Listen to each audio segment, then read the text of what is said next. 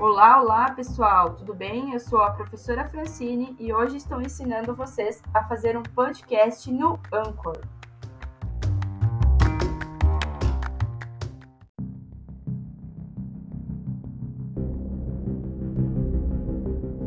Oiê, eu sou a Ana Vitória, uma das representantes da turma 3D.